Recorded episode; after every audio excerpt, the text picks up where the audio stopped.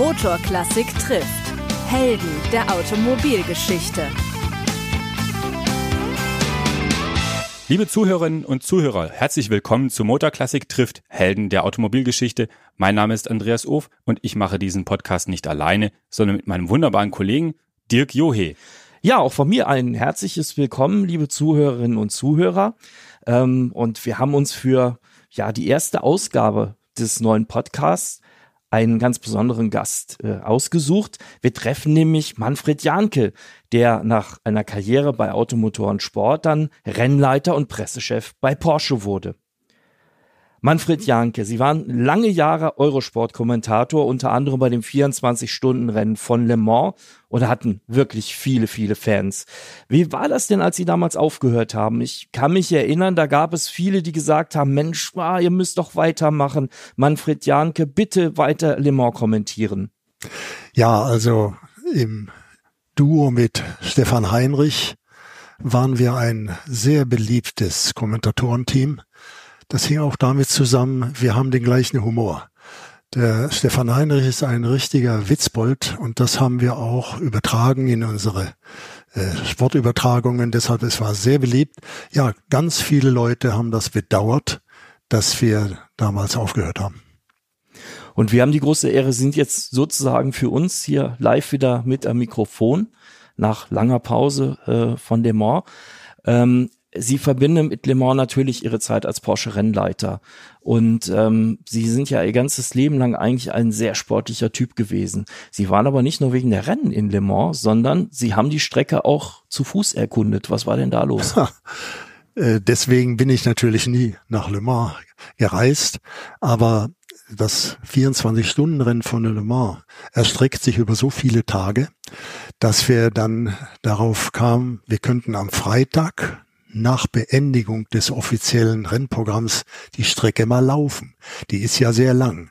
Mit der fünf Kilometer langen Inodier-Geraden zusammen ist die Gesamtstrecke 13,6 Kilometer.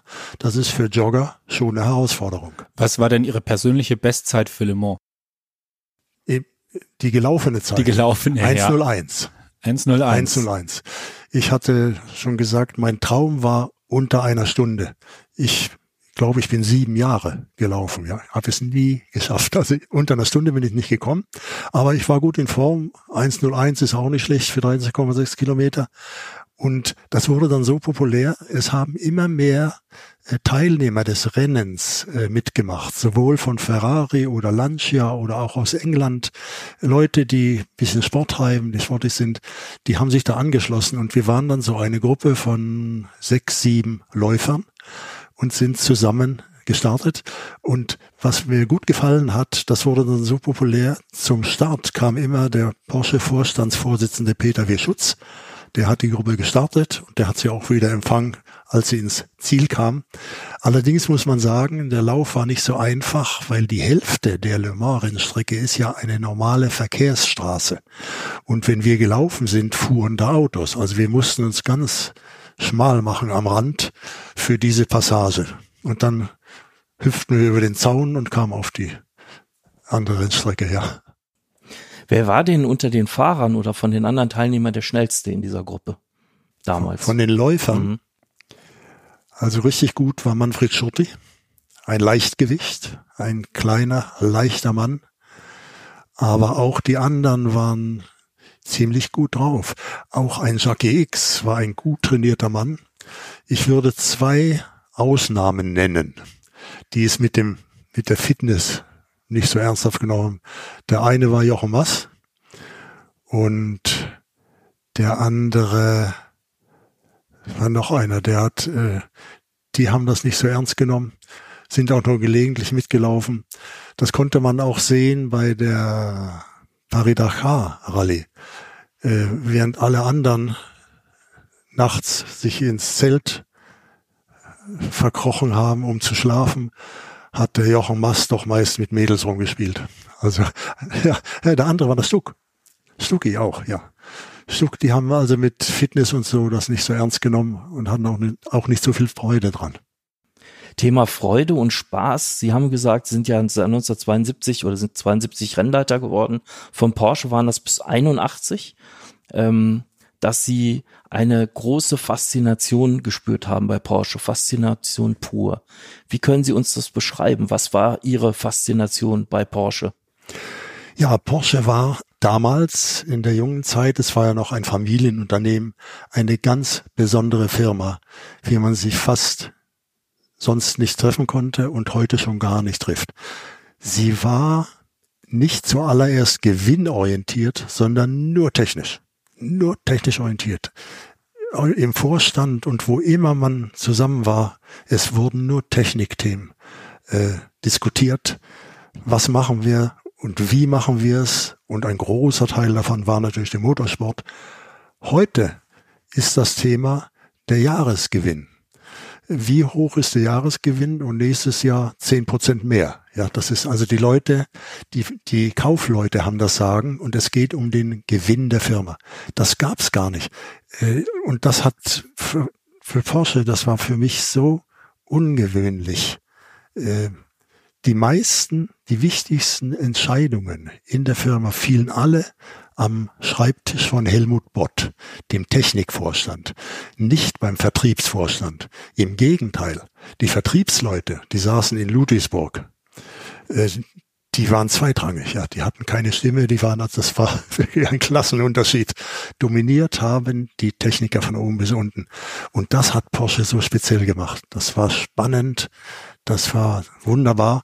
Und zu diesem Kreis der fanatischen Techniker gehörte auch die Familie, nämlich der Ferry Porsche, auch der junge Wolfi, äh, alle nur technikorientiert. Und man muss sich das mal vorstellen. Die ganze Firma lebte von nur 8000 Autos, die wir gebaut haben für die ganze Welt. Also wir waren immer eher arm als reich, aber wir haben es halt so hingekriegt, äh, dass es noch ging und dass wir sogar noch Rennen fahren konnten. Jetzt war ja vor Ihnen praktisch äh, ein Ferdinand Pirch, äh, ein Technikchef, ein sehr dominanter Mensch, soweit man das immer wieder hören kann. Haben Sie da noch Erinnerungen dran? Sind Sie ihm begegnet? Und wie war es dann praktisch nach der Ferdinand Pirch-Zeit als Rennleiter bei Porsche zu sein? Also Ferdinand Pirch ist eine Figur, die man nie vergisst. Er war ein technisches Genie, keine Frage. Das hat er nicht nur mit dem 917 belegt, sondern auch sonst. Und er war ein eher unangenehmer, unpersönlicher Mann, unfreundlich, nicht kommunikativ, eher immer abweisend, also eine schwierige Figur für die ganze Firma. Und ich hatte immer wieder mit ihm Berührungspunkte natürlich. Der 917 hat die Firma Porsche fast zum Ruin gebracht. Das war nur machbar, wenn man Gesellschafter war. Man musste also Gesellschafter sein, Ferdinand Piech heißen. Niemand sonst hätte das Geld äh, verfügbar gehabt, um den Wagen zu bauen. Und dieses Auto musste ja homologiert werden. Und das war damals so, dass es mussten min mindestens 25 gleiche Autos gebaut werden und die mussten vorgezeigt werden. Und das hat Porsche gemacht. Wir, wir haben 25 917er gebaut und die standen im Werk 1 in Reihe. Ich hatte dann aber gehört, dass nur die Hälfte davon komplett war. Und da habe ich den Ferdinand Piech mal angesprochen. Ich habe gesagt, Herr Piech, aber ich habe gehört, da haben viele keinen Motor gehabt oder noch kein Getriebe und so. Da war er gleich ganz verärgert, hat nur gesagt, na, vielleicht so beim einen oder anderen an Gang fehlt. Aber so, ja. Aber zu der Homologation gibt's noch eine Geschichte. Das ist ganz nett. Ferrari hat auch homologiert, den 512. Ja. Und die mussten das gleiche Prozedere natürlich in Maranello machen. Und ich habe dann über Freunde bei Ferrari gehört, wie das da gegangen war. Die haben sieben Autos hingestellt und haben gesagt, die anderen, die sind schon auf dem Schiff nach Amerika. Sehr italienisch. Ja, Stichwort Homologation. Sie haben es auch schon gesagt, die, die Familie und alle eigentlich, die bei Porsche gearbeitet haben, damals und was zu entscheiden hatten, waren sehr technisch orientiert. War das die Voraussetzung, dass es den Carrera RS überhaupt gab? Weil da gab es ja aus dem Vertrieb auch etliche Vorbehalte. Oh, wir müssen da so eine Serie und die müssen wir alle verkaufen, das schaffen wir nicht und so weiter. Aber hat das dann letztlich dazu geführt, dass dieses legendäre Porsche-Modell entstehen konnte? Ja, alle diese faszinierenden Porsche-Modelle sind aus diesem extremen Technikinteresse und dem Leistungsinteresse entstanden. Äh, ein, nur, nur, nur dadurch. Überhaupt nicht durch äh, kaufmännisches Kalkül, also das gab's gar nicht. Äh, die sind, die sind alle aus dieser Leistungsorientierung entstanden. Und was heute überhaupt nicht mehr erwähnt wird, der 911 war ein ganz schwieriges Auto, denn er zitiert technisch den VW-Käfer, die berühmteste Porsche-Konstruktion des alten Ferdinand Porsche noch in Österreich, der Käfer. Und wenn Sie den Elfer bis heute angucken, Motor am falschen Ende, wenig Platz, falsche Aerodynamik, wird nie drüber gesprochen. Die gute Aerodynamik beginnt ganz niedrig und hört hoch auf. Der 911 hatte einen lang abfallenden Rücken. Eine Katastrophe aerodynamisch. Und als wir dann äh, in Le Mans fuhren mit dem Gruppe 5 Auto und als wir über 300 schon erreichten auf der Unodier-Geraden, da war das ein Drama. Auf diesem langen Rücken entstanden Luftwirbel, die zogen das Auto nach oben. Der fuhr mit 320 auf den Zehenspitzen, die Unodier. Also ganz schwer zu fahren. Und äh, also der Elva war eines der schwierigsten Autos. Hinzu kam in der frühen Zeit der luftgekühlte Motor. Der hatte nur zwei Ventile pro Zylinder. Die Gegner, die drehten schon 9000, also BMW oder Alpha. Da standen wir an bei 6,9 wegen dieses Zweiventilmotors. Also wir hatten nur Handicaps äh, mit dem Elva. Und äh, dann hat man schrittweise Flügel eingeführt. Das kam dann aus dieser, aus diesem Grunde. Immer größere Flügel, immer größere. Was fast niemand bemerkt hat in der Öffentlichkeit und auch dort. Der Rücken des 911er wurde mit der Zeit immer angehoben. Auch die, die Serienlinie. Also der Rücken, der abfallende Rücken am Anfang war ganz schlimm, ist heute nicht mehr so schlimm. Und wie gesagt, wenn Sie einen Flügel haben, können Sie das fast kompensieren. Und äh, den Zweiventiler haben wir kompensiert durch die Turboaufladung. Porsche, wir waren die einzigen, die aufgeladen haben. Das war eine Hilfsmaßnahme, um die Leistungslücke zu schließen zu den hochdrehenden äh, Saugmotoren der Gegner. Und Porsche hat dann in den Jahren unerhört viel Entwicklungsarbeit geleistet für die Turboaufladung. Generell Porsche wurde ein richtiger Turbo-Experte. Aber der Einstieg in die Turboaufladung war ein Hilfsprogramm, weil wir zu wenig Leistung hatten. Ähm, der 911er Carrera RS steht ja auch im Prinzip für Martini als Einstieg ins Werksteam. Es gab vorher schon die Unterstützung bei dem Privatteam von Dechend, aber Werksteam kam dann in ihrer Zeit. Wie haben Sie das denn geschafft, diesen legendären Sponsor, muss man ja heute sagen, für Porsche fürs Werksteam zu gewinnen? Das war nicht schwierig. Der Graf Gregorio Rossi di Montelera, der Besitzer von Martini, war ein heilloser Autofreak, der sich auch gut auskannte und der hat dann sehr schnell festgestellt, dass Porsche ein überlegenes Potenzial hat. Auch haben ihm wohl die Leute gut gefallen, also die, die Kommunikation untereinander.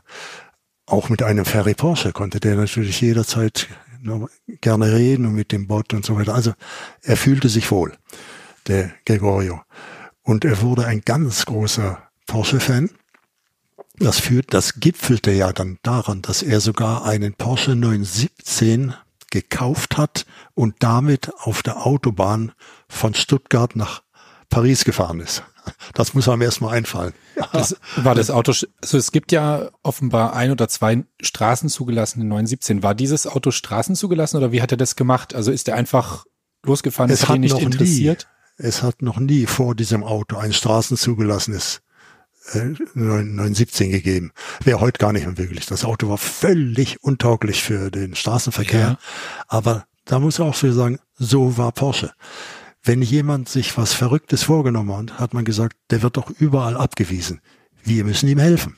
Also wir haben bei Porsche, der Bot und seine Mannschaft, haben das Auto so weit bisschen höher gestellt, Regenreifen drauf, dass es überhaupt fahrbar war auf der Autobahn. Und wir haben eine Zulassung dran geschraubt, würde ich mal sagen. Also ich würde nicht sagen, wir haben das Auto zugelassen, aber wir haben äh, Nummernschilder dran geschraubt und dann fuhr der Gregorio Rossi mit seinem Assistenten, Dino Ayassa hieß er, die fuhren auf der Autobahn nach Paris. Und ich hatte dann das Vergnügen und das Erlebnis, wenn ich in Paris war zu einer Besprechung, hat er immer gesagt, komm, wir fahren eine Runde durch die Stadt. Und dann sind wir zu Martini in die Basis und das sah dann so aus. Da schob der Chauffeur das Auto in den Hof. Also den 917. Den 917. Sie sind also mit dem 917 durch Paris gefahren? Ja, ja, ja, eine Runde durch Paris. Das hat, das war die Einladung. Dann hat er das Auto raus, hat neben die Türen zwei kleine Teppiche gelegt dann mussten wir die Schuhe ausziehen. Also mit Schuhen durftest du das Auto nicht betreten, den 917. Dann ist man ohne Schuhe eingestiegen und dann sind wir eine Runde um Arc de Triomphe so durch Paris gefahren, kamen wieder zurück in die Firma und äh, da kam wieder der Chauffeur mit den kleinen Teppichen und den Schuhen. Also so lief das ab. Übrigens war dieser Graf Rossi ein ganz äh, spezieller Mann, unerhört angenehmer äh, Zeitgenosse, aber er war ein Adeliger. Und zwar sah das so aus. Wenn ich in Paris war, dann hat er mich immer eingeladen nach Haus zum Mittagessen. Das war ein langer Tisch, so vier Meter lang. Dann saßen wir an den entfernten Enden, einer da, einer dort. Und serviert hat, obwohl wir nur zu zweit waren, ein Diener in Kniestrümpfen und Livree. Ganz normaler Western. So war, also der hat als Adeliger gelebt. Mhm. Aber wie viele solcher Leute ein ganz äh, menschlich, ein ganz angenehmer Typ. Und seine Helden beim Rennen waren immer die Mechaniker. Er hat gesagt, es stehen immer nachher die Fahrer auf dem Podium. Er sagt, die wahren Könner hier, das sind die Mechaniker. Er stand also von den 24 Stunden in Le Mans 11, 12 Stunden an der Box und hat den Mechanikern zugeschaut, wie sie die Probleme gelöst haben. Ja, Graf Rossi war ein feiner, feiner Mann. Und wie gesagt, das äh, der Vertrag äh, war dann gar kein Problem, wie wir uns kennenlernten und er lernte Porsche kennen und die Möglichkeiten und so. Mit fliegenden Fahnen ist er eingestiegen. Ein großes Jahr war ja 76, also ähm, für Le Mans natürlich, aber auch insgesamt für die Partnerschaft zwischen Porsche äh, und Martini. Für Sie aber, glaube ich, ein recht schwieriges Jahr, oder? Weil es gab auf einmal die Trennung Markenweltmeisterschaft und äh, Sportwagen-Weltmeisterschaft. Dann gab es noch Le Mans als, als Extra-Thema. Ähm, es gab den 935, es gab den 936. War das das erste richtig anspruchsvolle Jahr für Sie, kann man das sagen? Nein, das kann man nicht sagen. Äh, es war immer eine Menge los bei Porsche, das hat man hier gar nicht gesehen. Also ich war ein heimatloser Weltenbummler. Unsere Rennserie waren die Langstreckenrennen dieser Welt, diese Endurance-Rennen und die liefen in der ganzen Welt. Ich war jedes Jahr fünfmal in USA bei so einem Rennen, einmal in Fuji, Japan, einmal in Kyalami, Südafrika. Das war unser Circuit. Und es hing auch mit dem Auto zusammen, dass wir fuhren, ob das noch optisch ein Martini-Auto in, in genügender Weise war. Das haben wir besprochen mit dem mit dem Rossi, weil wir das machen. Nein, das war nicht schwierig. Die ganze Zusammenarbeit mit diesen Leuten war immer äh, fair und offen.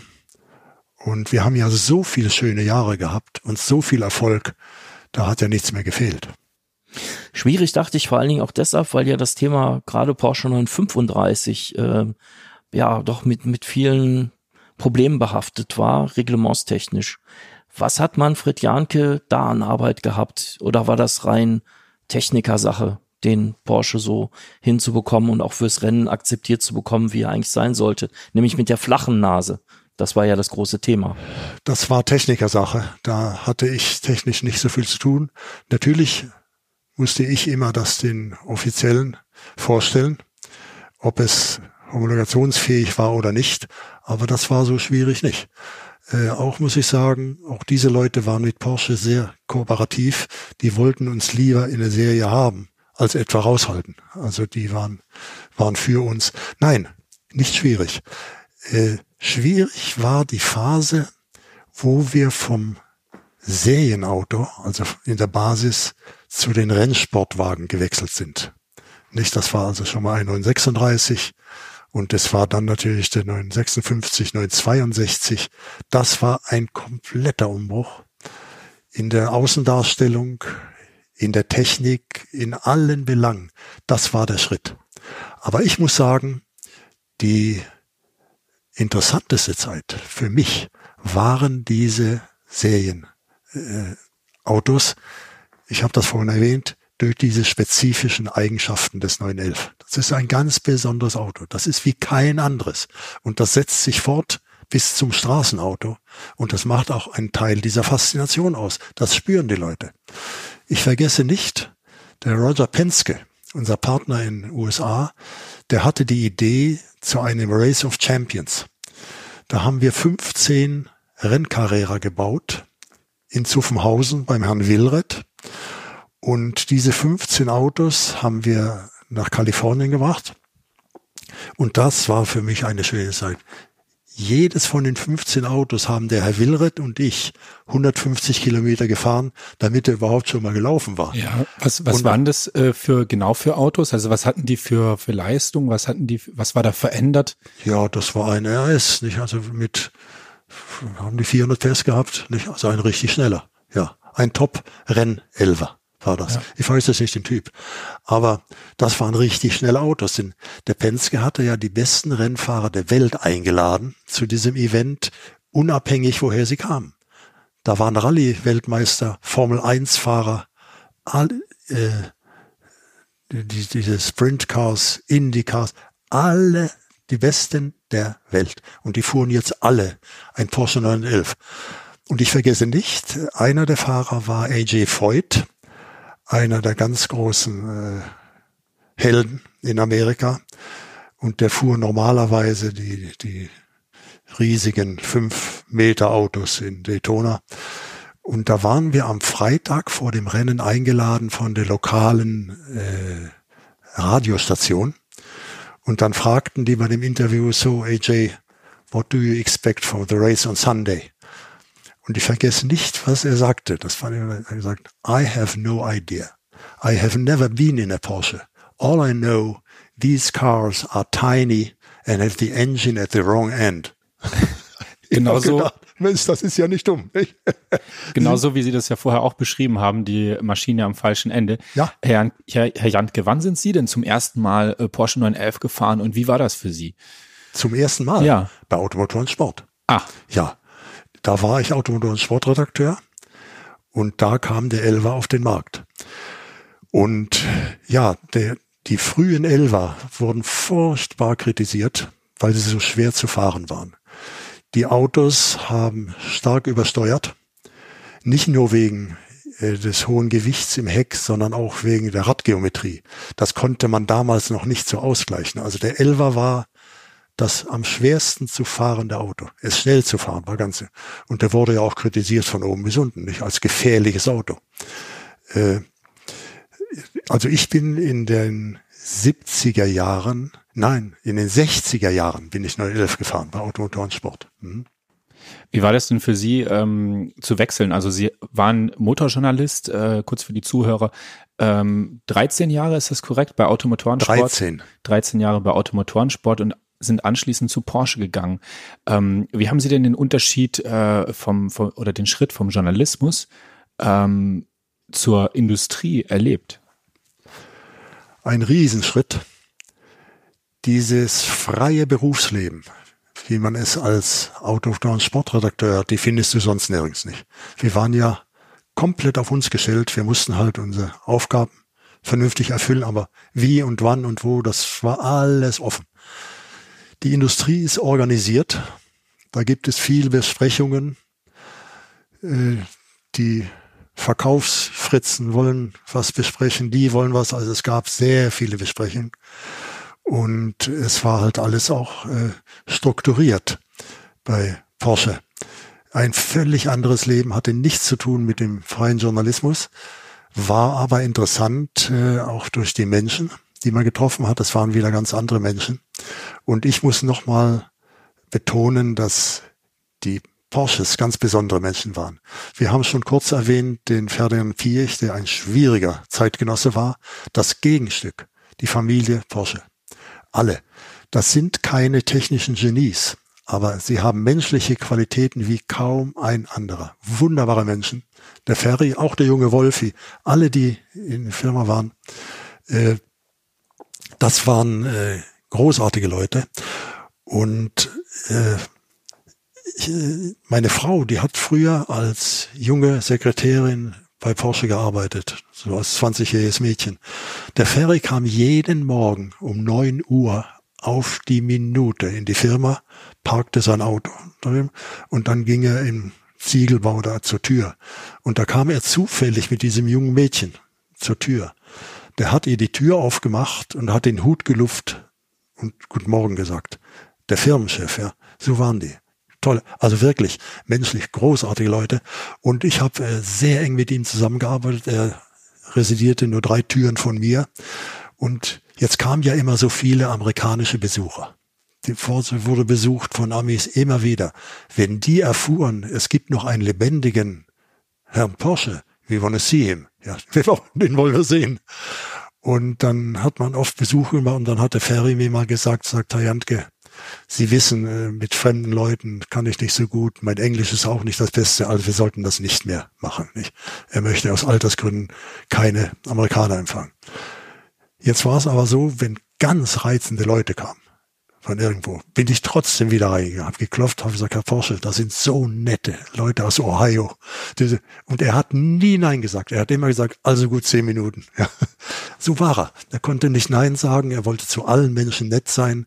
Und so sind die Porsches generell. Das ist ihre, ihr, ihr, ihr Naturell. Das Gegenstück von einer Ferdinand Pirch. Unpersönlich und ja, eher bösartig.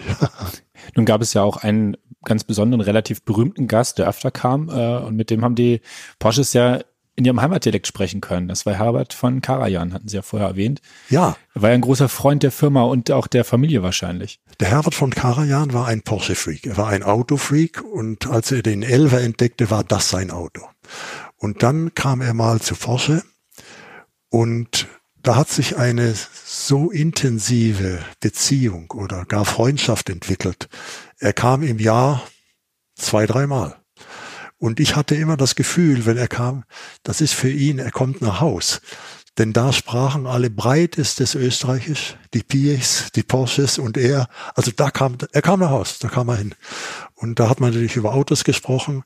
Und dann hat er die, äh, die neuesten Rennsitze die Elva hatten, probiert und der, der am besten gefallen hat, den hat er in sein Straßenauto einbauen lassen.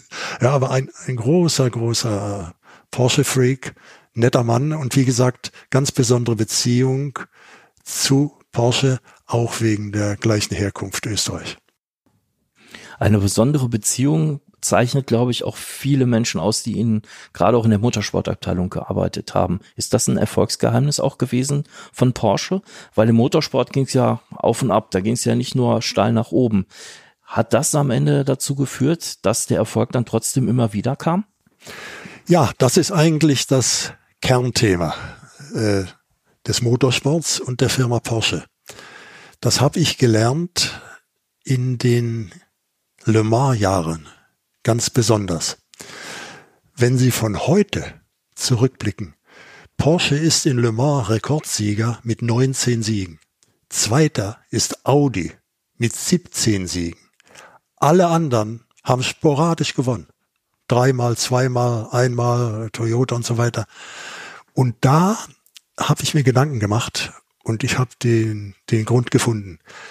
Der Schlüssel zum Sieg ist nicht der beste Fahrer und nicht das beste Auto, sondern der Null-Fehler-Job. Der Null-Fehler-Job von jedem Einzelnen in der Mannschaft. Keiner darf einen Fehler machen, dann gewinnst du. Und bei Porsche, wir hatten eine so gute Mannschaft, typisch war, dass die Italiener nie gewonnen haben. Die Italiener sind sehr kreativ. Die kamen mit wunderbaren Autos, mit äh, konkurrenzfähigen Autos, haben nie gewonnen. Immer kam was dazwischen. Kleiner Fehler. Heute noch in der Formel 1. Und äh, das war der Grund. Und wir waren äh, deutsch, sehr deutsch. Und der Null-Fehler-Job liegt am besten den Schwaben. Also das Porsche Rennteam, das waren 40, 50 Schwaben. Die haben den Null-Fehler-Job besser gemacht als jeder andere. Und ich habe immer gesagt, Porsche hat eigentlich nie mit dem besten Auto gewonnen, aber immer mit der besten Mannschaft. Das ist der Schlüssel. Und das gilt heute durchgängig auch noch für den Motorsport. Der Motorsport ist so komplex. Ganz kleines Beispiel. Der Mechaniker, der den Le Mans Motor in Weissach montiert, der ihn zusammenschraubt. Wenn der die Zylinderkopfschrauben anzieht, wenn der sich um einen Millimeter vertut, ja, so, läuft nach 13 Stunden die Welle aus, und nach 16 bricht sie und dann ist das Rennen gelaufen, nicht? Null Fehlerjob, das ist es. Und das hat Porsche erkannt und das hängt auch zusammen mit der deutschen Mentalität. Das beweist auch der Erfolg von Audi. Äh, und am wenigsten von den anderen. Dann habe ich mir aber in dem Zusammenhang Gedanken gemacht, es fuhren jedes Jahr auch die besten Japaner. Äh, Toyota war immer da und ist und so weiter. Und dann habe ich gesagt, die arbeiten doch ähnlich akkurat wie die Deutschen. Warum gewinnen die nie? Und ich habe das dann auch herausgefunden. Die Japaner sind derart planerisch, die planen das Rennen zu Hause Stunde um Stunde. Ganz genau, wie es ablaufen soll und wie es ablaufen muss. Und jeder hat ja in Le Mans mal einen kleinen Hänger, nicht? Oder es läuft was aus dem, und wenn was aus dem Plan läuft, das konnten sie nicht auffahren. Die sind nicht, die waren nicht flexibel. Das sind die Japaner. Und äh, Sie werden sich erinnern, Toyota hat, glaube ich, vor zwei, drei Jahren zum allerersten Mal Le Mans gewonnen. Die waren dort 25 Mal mit guten Autos. Das ist also die, die Weise, wie man arbeitet. Und ich sage heute, dass das Schlüsselwort ist der Null-Fehler-Job. Wie schafft man diese Mentalität aber aufrechtzuerhalten, wenn es da mal nicht so läuft? Ich denke da an das Rennen 77. Das ist wahrscheinlich eines der dramatischsten, wenn nicht das dramatischste Le Mans-Rennen überhaupt wie man merkt, es läuft nicht, es funktioniert nicht, ein Auto fällt aus, da muss man umdisponieren. Dann läuft wieder was schief. Man hat sowieso die Riesenfront von Renault gehabt, die da auf einmal aufgetreten sind und gesagt haben, passt auf, ihr könnt alles machen, was ihr wollt, wir sind sowieso die Stärksten, wir haben das größte Team, wir fahren euch sozusagen an die Wand, ihr habt keine Chance dieses Jahr. Wie schafft es Manfred Janke damals 77 sozusagen die Stimmung hochzuhalten? Was war da ihre Aufgabe auch in diese, in dieser Phase? Das war so schwierig nicht. Einmal haben wir, waren wir sehr erfolgreich und das stützt natürlich schon mal den Teamgeist. Wir haben uns alle gut verstanden, waren alle sehr ehrlich miteinander, im Guten wie im Schlechten. Wir konnten auch äh, Pannen, Rückschläge, Fehler auffangen, weil man ehrlich war und weil man sich verstanden hat. Äh, das war, das war so schwer nicht. Und äh, ja, es ist einfach die, die, der Teamgeist, der uns immer geholfen hat. Und wir haben, obwohl wir ein so erfolgreiches Team waren, den Sieg nie vorausgesetzt. Wir haben bis zum Schluss immer gewusst, es wird schwer. Weil wir auch wussten, wir haben nicht das beste Auto, aber wir haben ein gutes Auto und wir müssen alles dazu tun. Also es war dieser Geist im Team, der auch Rückschläge äh, auffangen konnte. Das war nicht schwierig für mich. Das war nicht. Schwierig für mich als Rennleiter waren ganz andere Themen. da fällt mir etwas ein. Wir hatten nicht nur den äh, Motor am falschen Ende und die falsche Aerodynamik. Wir hatten in der frühen Zeit auch noch kein Renngetriebe sondern das Porsche 911 Getriebe mit Porsche Ring Synchronisierung. Die hatte Porsche entwickelt und erfunden, auf den Markt gebracht, aber außer Porsche hat sie nur Alfa Romeo noch genommen, sonst niemand. Das war die langsamste Synchronisierung der Welt. Die, man konnte nur ganz langsam schalten. Und das war für mich ein, ein Problem, das könnt ihr euch gar nicht vorstellen. Äh, Rennfahrer sind gewöhnt, flüchtig zu kuppeln und durchzureißen. In no time. Nicht? Heute, machen, heute drücken sie auf den Knopf. Damals haben sie gekuppelt und so. Jetzt, das ging nicht mit diesem langsamen Getriebe. Dann habe ich regelrechte Seminare gehalten unter der Woche. Ich habe Leute, der Schlüssel für uns, überhaupt das Rennen zu beenden, ist ganz langsames Schalten. Das hören die Fahrer sehr ungern. Und dann habe ich bei einigen Amerikaner, die auffuhren, ich habe jetzt sogar einen Zettel an die äh, ans Armaturenbrett gemacht. Da stand drauf Instructions how to shift gears. Eins, die Clutch completely. Ganz auskuppeln. Zwei, change gear counting 21, 22. so langsam. 21, 22. Wenn die Klatsch, ja, so. Da, Profi-Rennfahrer, die haben gedacht, ich mache Witze, ja. Sie, sie konnten das nicht glauben.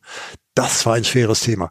Und es waren eben unsere Stammfahrer, wie X oder auch ein, ein Bart oder so, die wussten, dass das der Schlüssel ist. Aber es gab natürlich Leute, wie hieß denn der Kalifornier, da gab es auch mal einen, der fuhr nur mal mit, der hat sich nicht dran gehalten. Der hat natürlich trotzdem durchgerissen und dann gab es ein Problem, nicht? Und äh, eine zweite Geschichte, die wir hatten, technisch, als wir aufgeladen haben, die Turboaufladung. Turboaufladung erzeugt sehr hohe äh, Motortemperaturen. Und da war natürlich die fünf Kilometer lange Unodier gerade. Das war tödlich. Fünf Kilometer voll, da stieg die Temperatur derart an, das hat der Motor nicht ausgehalten. Jetzt gab es wieder die Anweisung, und das war in der Vorbesprechung vor das intensiv, der Motor muss zweimal beatmet werden. Das heißt, auf der Energiegraden mussten die zweimal komplett das Ganze wegnehmen, damit die Temperatur ein bisschen runterkommt und wieder so. Äh, das waren alles äh, spezielle Dinge im Renn Elver, die waren konzeptionsbedingt und diese Schwächen konnten sie nur mit großer Disziplin äh, überwinden. Wenn sie da geschummelt haben, sind, sind sie ausgefallen. Ne? Ja. Also das waren die Hauptthemen, das langsame Getriebe und die hohe Motortemperatur am Anfang. Nachher, als wir ein äh, Porsche hat dann übrigens diese Ringsynchronisierung wieder aufgegeben und hat eine Synchronisierung wie alle anderen auch. Mhm. Borg Warner ist das, nicht? Le Mans war äh, dann ein Thema, äh, sicherlich auch das äh, Schlafen gehen und Wecken der Fahrer. Das habe ich sehr überrascht in der Vorbereitung gelesen, dass sie das auch übernommen haben. War sicherlich auch keine ganz dankbare Aufgabe, Nein, oder? Das war meine Aufgabe. Das habe ich das ganze Rennen durch gemacht. Das ist nicht einfach.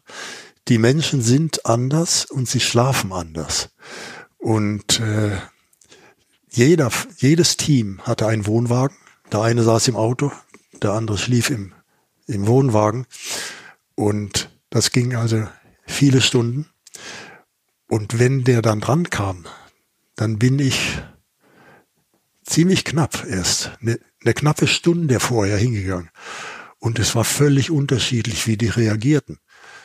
Der wachte auf, der wusste gar nicht, wo er war, ja. Also alles wollte der nur nicht Rennen fahren.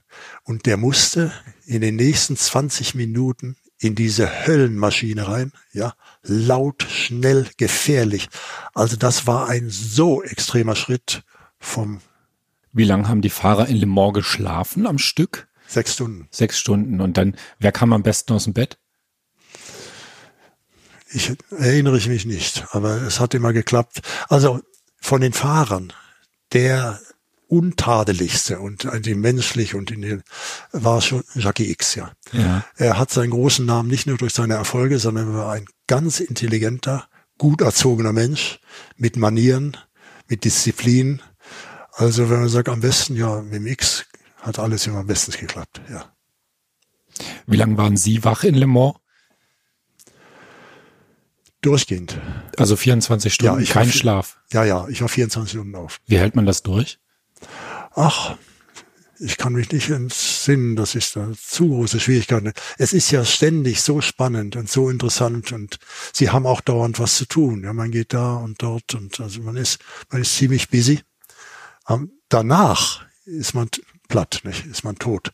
Aber während des Rennens, die 24 Stunden, das hat man relativ gut durchgestanden. Auch natürlich das Team, die Mechaniker, die haben auch nicht geschlafen. Die haben durchgemacht, ganz klar. Das geht also. Wenn das heißt, da war ein Mechanikerteam, das die 24 Stunden gearbeitet hat. Ja, ja. So viel gute oder perfekte Mechaniker hatten wir ja gar nicht, die den Nullfehlerjob beherrschen. Nicht? Ja, aber Le Mans ist auch so spannend. Die Herausforderung ist so groß. Da sind sie so unter Strom, dass sie gar nicht müde werden. Le Mans ist überragend. Ja, das ist vom, vom Erlebnis her. Nein, ich kann mich nicht erinnern, dass es schwierig war, 24 Stunden am Stück auf zu sein. Haben Sie nach Ihrer Zeit als Rennleiter oder als, äh, Sie waren ja dann später Pressechef bei Porsche, äh, die 24 Stunden von Le Mans auch nochmal besucht? Also ist das für Sie immer noch ein Pflichttermin äh, hinzugehen oder haben Sie irgendwann gesagt, nein, das ist jetzt gut, das war eine schöne Zeit und jetzt nicht mehr? Also das ist ein Irrtum. Ich war die ganzen 22 Jahre bei Porsche PR-Chef und Motorsport. Das war in einer Hand. Ja. Es, ich war genauso der PR-Chef. Und das war unterm Strich mindestens so umfangreich die Öffentlichkeitsarbeit wie der Motorsport. Und Öffentlichkeitsarbeit ist ein ganz wichtiges Thema. Das, da sammelt man nämlich Sympathiepunkte für sein Unternehmen. Das ist Öffentlichkeitsarbeit. Wo immer Sie sich zeigen, wo immer Sie auftreten, müssen Sie sympathisch erscheinen oder überzeugend erscheinen. Also eine ganz große Aufgabe. Und ich habe ja nicht nur die ganzen Rennen gemacht, auch alle Autosalons nicht. Alle Autosalons. Ich war ein heimatloser Weltenbummler, saß nur im Flieger und bin von einem zum anderen, äh, war zum Glück äh, nicht liiert, nicht verheiratet. Ich war mit der Firma verheiratet. Das hat es natürlich sehr viel leichter gemacht. Und ich kann ein kleines Beispiel geben für Öffentlichkeitsarbeit. Darüber spricht kein Mensch. Bei allen Autosalons kommen Kinder oder Jugendliche, so Halbwüchsige. Und die kommen natürlich besonders zu den berühmten Firmen. Also die wollen natürlich eine Anstecknadel oder irgendein Bild oder was bei, bei Ferrari oder bei Porsche und so. Und dann haben die anderen Nobelfirmen von Ferrari bis Jaguar, die haben das zugemacht und haben das richtig abgeschirmt. Ich erinnere mich, dass Jaguar in Genf am Salon hatten an ihrer Tür die in den Stand führte, hatten die einen Bobby in Uniform stehen. Ja, der hat schon signalisiert, hier darf keiner rein oder nur ein potenzieller Kunde. So, und jetzt kamen diese Kinder, die, hat, die haben gestört, die haben sie alle verjagt und verscheucht. Und dann habe ich gesagt, in der Zeit von Peter W. Schutz, der hatte Verständnis, hat gesagt, wir machen mal das Gegenteil. Wir machen den Stand, den Porsche-Stand komplett auf. Da kann jeder kommen und kein Kind geht weg, ohne dass er was bekommen hat. Dann haben wir die Vorjahres-Porsche-Kalender aufgelöst in Einzelblätter, hatten Stöße. Das heißt, alle Kinder, die zu Porsche kamen, die durften rein, durften nah an die Autos ran und haben noch was gekriegt. Das ist Öffentlichkeitsarbeit. Das ist, da sammeln sie Sympathiepunkte.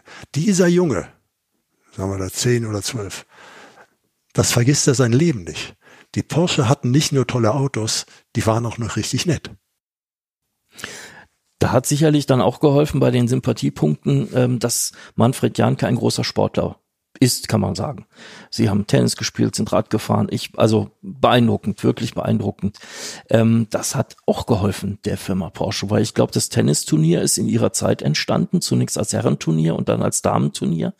Ähm, wie wichtig war das, dass sie sozusagen mit Sportlern so auf Augenhöhe auch äh, kommunizieren konnten? Ja, das war ein, ein wichtiger Punkt. Ich bin ein geradezu krankhafter Sportler gewesen. Ich habe meine wenige Freizeit, die ich hatte, nur mit Sport umgesetzt, war vielseitig wie kein anderer. Ich konnte alles machen. Und es haben ja eben auch viele weltberühmte Sportler sich für Porsche interessiert. Mit denen hast du natürlich gleich einen ganz anderen Draht. Ich bin also persönlicher Freund geworden mit Ivan Lendl, mit dem Langläufer Günde Swan, einem Olympiasieger, äh, mit Martina Navratilova. Wir sind bis heute noch gute Freunde. Wenn man dieses gleiche Interesse hat auf hohem Niveau, das hilft sehr. Das hat bei Porsche sehr geholfen. Und ganz besonders hat das geholfen beim Porsche Tennis Grand Prix, dieses Damenturnier. das erst ein Herrenturnier war. Es war die Idee von dem Dieter Fischer, dem die Halle gehörte. Er sprach mich mal an und sagte, er verhandelt schon drei Jahre mit Mercedes-Benz, um in seiner Halle ein Tennisturnier zu machen und kommt nicht zu Potte. Und da hat er mir das beschrieben und ich habe eine Woche gebraucht und dann hat er seine 100.000 Mark gekriegt und da sind wir gestartet. Und das ganze Tennisturnier hat äh, nicht der Fischer gemacht, der war ja beschränkt auf seine Halle. Das hat Porsche gemacht und das habe ich sehr stark auch ich gemacht. Und gleich im dritten Jahr wurde das, der Porsche Tennis Grand Prix zum beliebtesten Profiturnier im Damentennis gewählt, in der Welt. Und dann habe ich die Martina gefragt, wie kommt das denn, ja, dass die alle gleich kommen? Die kamen, die, die Evert und die sind, alle kamen sofort zu Porsche. Und hat sie gesagt, das Porsche-Turnier ist völlig anders. Bei den meisten großen äh, Profiturnieren sind die Spieler nur Mittel zum Zweck. Sie kennen nicht mal den Veranstalter persönlich. Sie müssen nur spielen. Ja, das ist nicht. Bei Porsche hat sie gesagt, wie richtig gute Freunde, wenn empfangen die, die Porsche sind freundlich zu uns, ja, die, die behandeln uns wie Freunde. Und das haben sie alle so empfunden, die Spielerinnen, die ja auch Weltenbummler sind, nicht, und kein Zuhause haben. Und das hat bis heute den äh, Erfolg des Turniers ausgemacht. Da kommen sie so gern hin.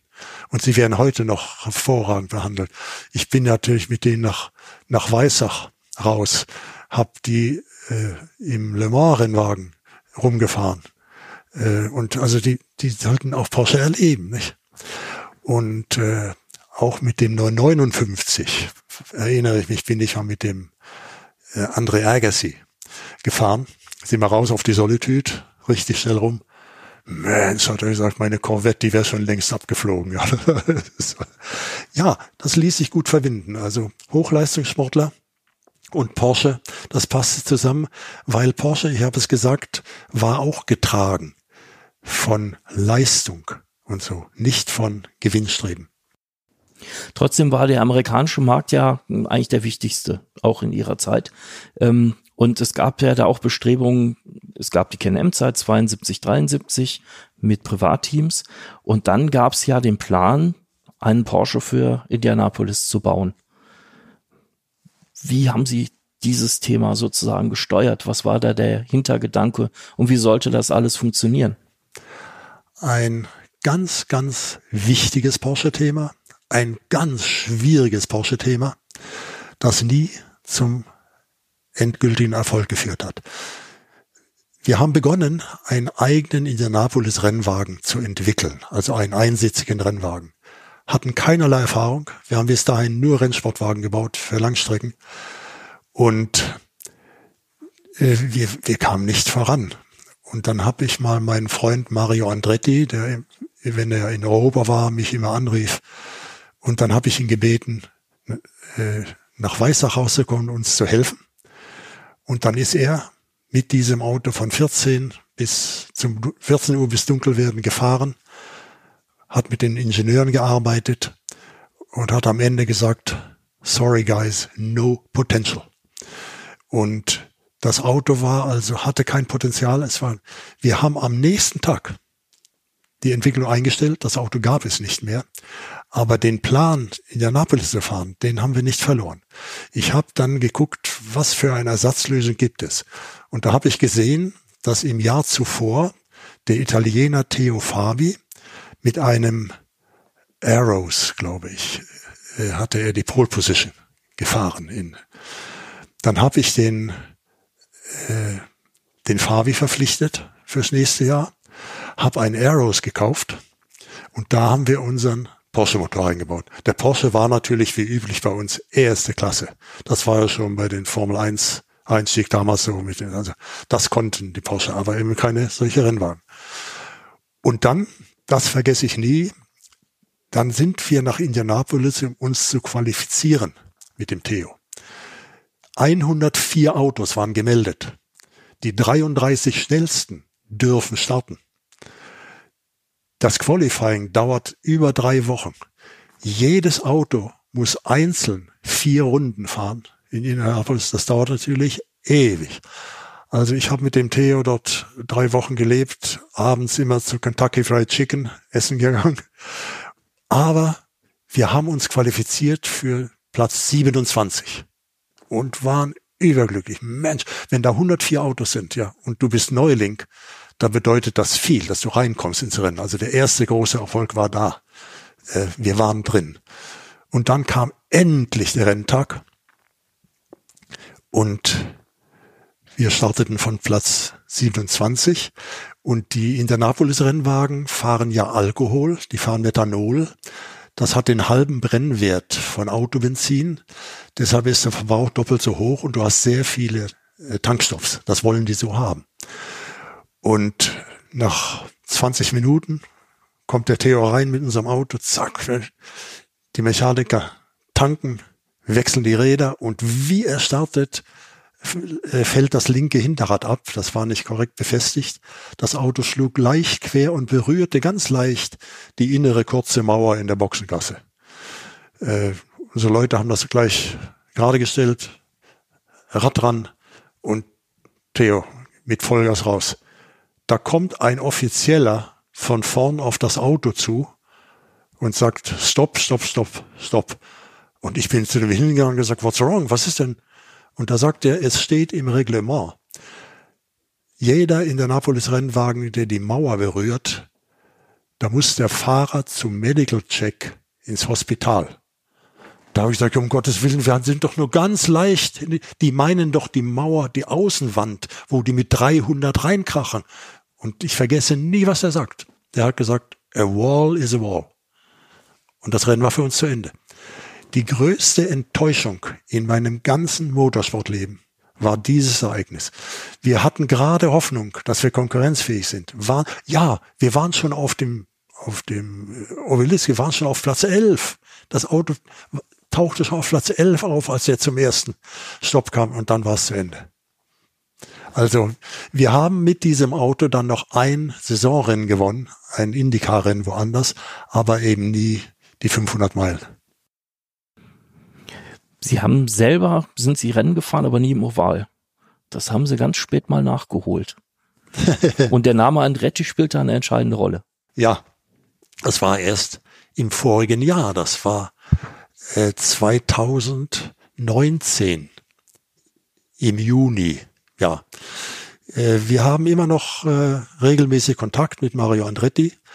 ich bin jetzt 81, er ist 77 und da rief er an und sagt, du musst noch mal rüberkommen. Ich habe gesagt, Mensch, Mario, für einen alten Herrn, dieser zehnstündige Flug ist ja sowas von mühsam. Ich glaube, das, das lassen wir. Nein, sagt er, du musst kommen. Äh, er fährt nämlich bei den offiziellen Indycar-Rennen einen zweisitzigen in der Napolis-Rennwagen, ein Zweisitzer und kann Gäste mitnehmen. Und dann hat er gesagt, du weißt alles über Road Racing, aber bist nie um ein Oval geflogen. Das musst du erleben. Also, ich habe mich breitschlagen lassen und dann habe ich gesagt, wo machen wir denn das? Sag, das machen wir auf dem Texas Speedway. There we are pulling the biggest Gs. Da haben wir also die größten G-Kräfte. Ich weiß heute 5,4 G. Ja. Dann bin ich rübergeflogen. Dieser zweisitzige Indie-Rennwagen, genau wie die richtigen Autos, nur längerer Radstand, ganz professionell sitzen und also ganz gut. Und dann sind wir vier Runden um den Texas Speedway geflogen nonstop. Dann hat er angehalten. Schnitt 341 kmh. Also richtig schnell. Und wie der Mario aussteigt, sagt er, also ich habe keine Statistik, aber ich gehe davon aus, wir haben einen neuen Senioren-Weltrekord aufgestellt. Und ich glaube, da liegt er nicht falsch mit 77 und 81. War noch keiner schneller. wir müssen, wir könnten, ich glaube, den ganzen Tag reden, aber ähm, auf eine Sache möchte ich unbedingt oder möchten wir unbedingt auch kommen. Sie waren Automotorensport äh, Testredakteur und sogar stellvertretender Chefredakteur dann später. Wie sind Sie denn überhaupt zu Automotorensport gekommen? Durch das zweite Wunder, das mir geschehen ist. Das erste war die, die Rettung in dem tschechischen Kloster durch die Nonnen. Und das zweite war, ich war immer so arm als Kriegsweise, dass ich äh, gesagt habe mit meiner Mutter, ich sollte Lehrer werden. Da hast du ein regelmäßiges und sicheres Einkommen. Also ich hatte beschlossen, nach meinem Abi und nach meinem Wehrdienst werde ich ein Lehrerstudium beginnen. Das habe ich gemacht.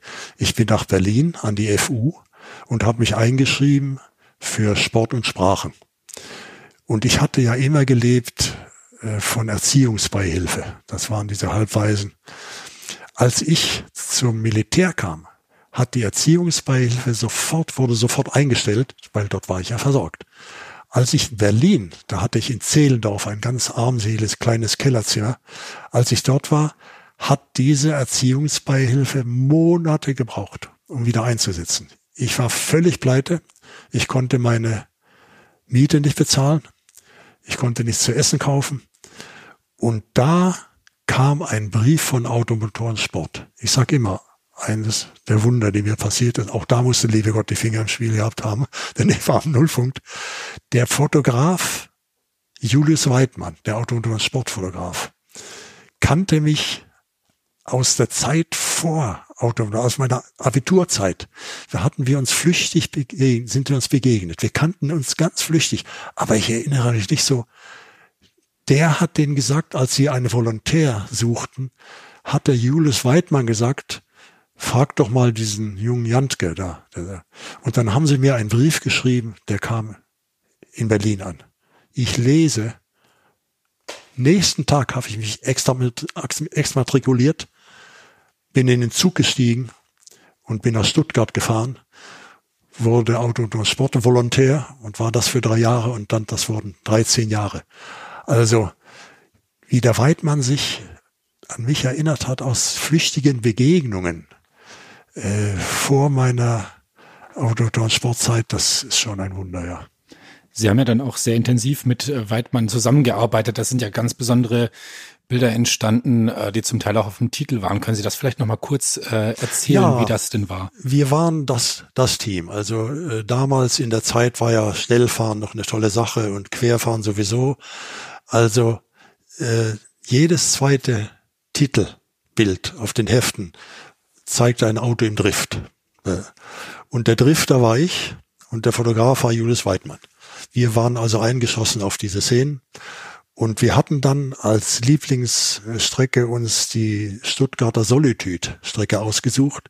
Die hat im Madental paar sehr schnelle, flüssige Kurven, ganz schnell. Und da haben wir diese Driftbilder gemacht. Das sah so aus, äh, wir haben das vorher genau angeguckt und dann hatte Julius Weidmann ein Taschentuch hingelegt an die Stelle, wo ich mit dem Vorderrad drüber driften musste. Das war ganz präzise. Er saß da auf so einem und hat gewartet, bis ich kam. Und dann bin ich rumgeflogen, so mit 170, das Auto ganz quer. Und das hat er fotografiert. Und das haben wir beide äh, über Jahre gemacht. Wir, das, wir waren eingespielt, ich konnte gut driften, er, wir haben die Bilder gemacht. Äh, und ich erinnere mich noch, äh, der Verkehr war ja nicht gesperrt diese, diese Madentalstrecke, die, das war eine freie Verkehrsstrecke. Wenn ich da angeflogen kam, quer mit 160 und es kam was entgegen, habe ich blitzartig abgebrochen, bin rechts gefahren und Julius Weidmann, der so auf so einer Stange saß, drehte sich um und hat, hat nach hinten Enten fotografiert. Wir waren also beide ganz unschuldig, hat nichts Böses getan. Da müssen wir jetzt natürlich unseren Zuhörern sagen, bitte nicht nachmachen. Damals gab es noch kein Tempolimit auf Landstraßen. Das war alles noch legal und der Verkehr war natürlich auch weniger. Spektakuläre Fotos, die damals entstanden sind. Herr Janke, wo haben Sie eigentlich zum Teufel nochmal so Autofahren gelernt?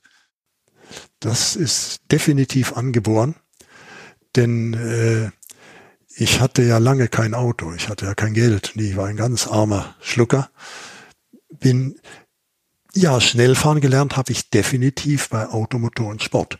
Dort hatte ich zum ersten Mal Autos zur Verfügung, die, die ja kamen als Testwagen. Und dort äh, war Schnellfahren auch immer ein Thema, wegen der Bilder und der Tests. Nicht? Die mussten ja beurteilt werden, die Autos im Grenzbereich. Wenn man sagt, wo, ja, dann war Automotor und Sport, ganz, ganz sicher. Und äh, äh, aber das ist angeboren, das können sie. Das Schnellfahren ist eine Sache der Rationalität. Sie müssen nicht der große Querfahrer sein und Drifter, sie dürfen keinen Zentimeter Straße preisgeben, verlieren. Überhaupt nicht. Und das macht sie schnell. Und viele glauben, wenn sie aggressiv und richtig hinlangen und kräftig einlenken und ein bisschen quer und so, alles Verlust. Das ist alles Zeitverlust. Und am schlimmsten ist dieser Zeitverlust, wenn Sie ein schwaches Auto haben. Da erinnere ich mich an die Formel V. Das waren primitive einsitzige Rennwagen, die wogen nur 360 Kilo, hatten keine Sicherheitsgurte. Der Tank war unter dem Sitz. Also man saß auf dem Benzintank, war nicht angeschnallt. Ein richtiger Feuerstuhl. Aber wie? Und die hatten nur 80 PS. Und mit den 80 PS schnell zu fahren, das ist schwer. Ein ganz kleiner Rutscher kostet Drehzahl, die Sie nie mehr kriegen. Sie haben gar keine Leistung. Nicht? Wenn Sie mit einem 700 PS Auto mal was verlieren, da treten Sie drauf, haben Sie es wieder. Dort überhaupt nicht. Also äh, gutes Schnellfahren ist rationelles Autofahren ohne den geringsten Verlust. Und das setzt sich fort bis in die oberen Leistungsklassen. Das hatte ich verstanden. Und das habe ich praktiziert und das ist ihnen auch angeboren, dass sie nicht Angst haben oder dass sie das eben umsetzen können. Ne? Was war denn Ihr Lieblingstestauto? Gibt es da eins, wo Sie heute noch dran denken und sagen, Mensch, den Test, das war super? Da würde ich schon Porsche nennen. Ja, es gab kein leistungsfähiges Auto, das so viel Charakter hatte, wie es eben der Porsche hatte. Ja, die waren alle normaler. Ein äh, Auto, das den Motor vorn hat, verhält sich völlig anders, nämlich normal. Der Elva war immer ganz speziell. Er war eine Herausforderung, weil er hatte Phasen, wo er schwierig war. Da musstest du gut sein. Und er hatte auch äh, ganz große Vorzüge. Darüber wird gar nicht gesprochen. Es wurde immer in Zusammenhang mit dem Heckmotor von dem Übersteuern gesprochen und wie gefährlich das war. Als wir im Rennsport waren, in Le Mans oder auch auf den Rennstrecken und dann, wo das Auto schon weiterentwickelt war, war es ein Vorteil. Kein Rennfahrzeug mit 400, 500, 600 PS hat so viel Grip aus der Kurve heraus wie der Elva total überlegen durch den Heckmotor, durch die belastete Antriebsachse. Die anderen äh, bringen das nicht runter. Desgleichen, kein Auto bremst so wie der 911. Und ganz speziell im Extrembereich bei Rennen, wenn sie voll bremsen, stützt er sich auf der Vorderachse ab. Die Hinterachse ist sowieso gut belastet, die rutscht nicht, die hat Gewicht und vorne, der Elfer bremst wie kein Auto. Ein Frontmotorauto, das stürzt sich auf die Vorderachse und hinten ist es so leicht, dass die Räder äh, rutschen. Also der Elfer war das bemerkenswerteste Auto, um auf Ihre Frage zurückgekommen, durch seinen ganz speziellen Charakter, im, im Guten wie im Schlechten. Ein Test, der mir aufgefallen ist von Ihnen, äh, das war der Test mit dem originalen Monte Mini, ich glaube von 65. Ähm, da habe ich mich gefragt, haben Sie da überhaupt eine Sitzposition gefunden, die bequem war oder war das eher so reinquetschen und ein paar Bilder machen und das war's? Nein, äh, zwei konnten ordentlich sitzen. Schon im ersten Mini, im kleinen. Also man hatte keine Sitzprobleme. Es war ein verrücktes Auto durch seine, durch seine geringen Abmessungen und das ganze Auto war ein Original, ja. Das, äh, ja, da konnte ich sitzen. Aber da fällt mir eine andere Begebenheit ein. Äh, wir waren ja, wie gesagt, nach dem Krieg furchtbar arm, äh, Mutter und drei Söhne und lebten damals in Aalen. Äh, und das erste Auto, das wir uns leisten konnten, überhaupt, war ein Fiat 500. Der erste Cinquecento. Ich glaube, der war noch kleiner als der Mini. Nicht? Also es war ja, ein definitiv. winziges Auto. Und wir waren ganz, ganz arme Leute, hatten nie ein Auto gehabt, nichts. Und hatten noch nach dem Krieg Verwandtschaft in der Oberpfalz, in Weiden. Da wohnten zwei Schwestern meiner Mutter. Und dann sind wir, als wir endlich ein Auto hatten, nämlich diesen Cinquecento, zu viert, Mutter und die drei Jungs, keiner von denen klein, sind wir im Cinquecento nach Weiden gefahren und alle vier haben behauptet, sie sitzen bequem. So relativ ist Bequemlichkeit. Was fahren Sie heute für ein Auto? Ich fahre einen Golf. Das ist ein Leasingauto von Porsche. Äh, Porsche-Mitarbeiter, auch ehemaliger, äh, können sehr günstig leasen. VW, Audi und Porsche. Und äh, ich bin jetzt, dieses Jahr werde ich 82, da wollen sie nicht mehr niedrig einsteigen und tief sitzen. Äh, das ist für mich das ideale Auto. Der, der Golf ist nicht von ungefähr so, dass das absolut, der, der ist immer immer groß genug, immer klein genug. Ja, ich fahre äh, einen Leasing Golf von VW und krieg jedes Jahr neun. Alle zwölf Monate kommt ein neuer. Und da muss ich sagen, was mir große Schwierigkeiten macht, sind die digitalen Hilfssysteme bei der modernen Autobedienung heute. Ich kann ja einen Mercedes S-Klasse oder so etwas kaum mehr bedienen. Ich, wenn ich in Amerika bin, habe ich immer einen von einem Freund. Ich kann nichts bedienen. Ich kann nicht mal das, das Schiebedach bedienen. Da, und dann haben sie hier ein Handbuch mit 180 Seiten. Da müssen sie nachgucken. Und leider der neue Golf, den ich im Mai bekomme, der Golf 8, ist ganz vorn. Das weiß ich aus Auto- oder Sportberichten mit diesem digitalen System.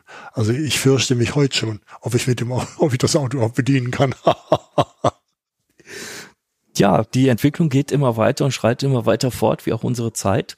Ähm, wie gesagt, wir könnten uns noch ganz lange unterhalten, aber es gibt ja für alle Manfred Janke-Fans eine gute Nachricht. Es wird nämlich ein Buch geben über Manfred Janke und sein Leben, sein Wirken. Das wird im Motobo Verlag erscheinen. Ähm, freuen Sie sich drauf, auf die Veröffentlichung? Ja und nein. Ich habe das Buch vor drei Jahren geschrieben. Es ist ein ganz lesenswertes Buch, weil ich habe dort nur meine tollen Erlebnisse aufgeschrieben. Also gar kein großes Konzept im Buch. Die ganzen verrückten Begebenheiten, die ich erlebt habe, die sind da alle drin. Aus dem Motor, sondern so. Das ist herrlich zu lesen. Tolle Geschichten. Und in drei Jahren hat es keiner vermocht, das Buch zu verlegen. Das hat mich so verärgert, dass ich den, den äh, Porsches im Sommer gesagt habe, wenn bis Jahresende kein Buch vorliegt, hole ich das Manuskript und schmeiße es weg. Also ich hoffe, dass das endlich erscheint. Jetzt hat Auto und Sportler die Finger auch noch drin, denn die wollten ihre Jahre da auch äh, verarbeiten. Aber nein, das Buch ist für mich kein äh, erfreuliches Erlebnis. Dann habe ich gehört, die, dass sie bei Auto und Sport Bilder suchen in der Redaktion für dieses Buch. Dann habe ich da angerufen und habe gesagt, ich habe Berge von Bildern, Auto und Sportbilder. Ich komme mal und zeige Ihnen die. Wollten die nicht. Also ich war nie dort, ich habe nie mit den Leuten gesprochen, habe keinen Kontakt, keine Ahnung, was sie machen. Ja. Aber die von Porsche bestätigen mir immer wieder, jetzt ist es kurz, kurz davor. Es wird wohl im Laufe dieses Jahres erscheinen und ich kann nur sagen, das ist ein Sammelsurium wunderbarer, lesenswerter Geschichten. Ja. Das ist kein Buch, aus dem man was lernen kann oder irgendwie so, aber man äh, kann sich sehr gut unterhalten. Mhm. Wir haben einen Vorgeschmack bekommen. Es war ganz toll, dass wir uns mit ihnen unterhalten durften, dass wir ein paar Geschichten gefunden haben, die wir bislang noch nicht kannten. Wir hoffen auch, liebe Zuhörerinnen und Zuhörer, dass es Ihnen genauso geht. Und dann verabschieden wir uns für heute. Herzlichen Dank an Manfred Janke. Das war die erste Folge von Motorklassik trifft. Helden der Automobilgeschichte. Danke fürs Zuhören. Schreibt uns, kommentiert uns, liked uns. Wir haben auch eine Mailadresse, an die ihr schreiben könnt. podcast.motorklassik.de. Folgt uns weiter. Bis bald. Tschüss. Ja, auch von mir äh, ein herzliches Dankeschön fürs Zuhören. Und ähm, ihr könnt natürlich auch uns schreiben, wen ihr vielleicht hier gerne mal in unserem Podcast äh, hören wollt, wen wir euch vorstellen dürfen. Da versuchen wir da natürlich auch drauf einzugehen. Ähm, wie ihr merkt, wir haben richtig Blut geleckt. Also uns macht es richtig Spaß. Ich hoffe, das macht auch beim Zuhören Spaß. Und deswegen sage ich jetzt einfach bis zum nächsten Mal. Mein Name Dirk Johe.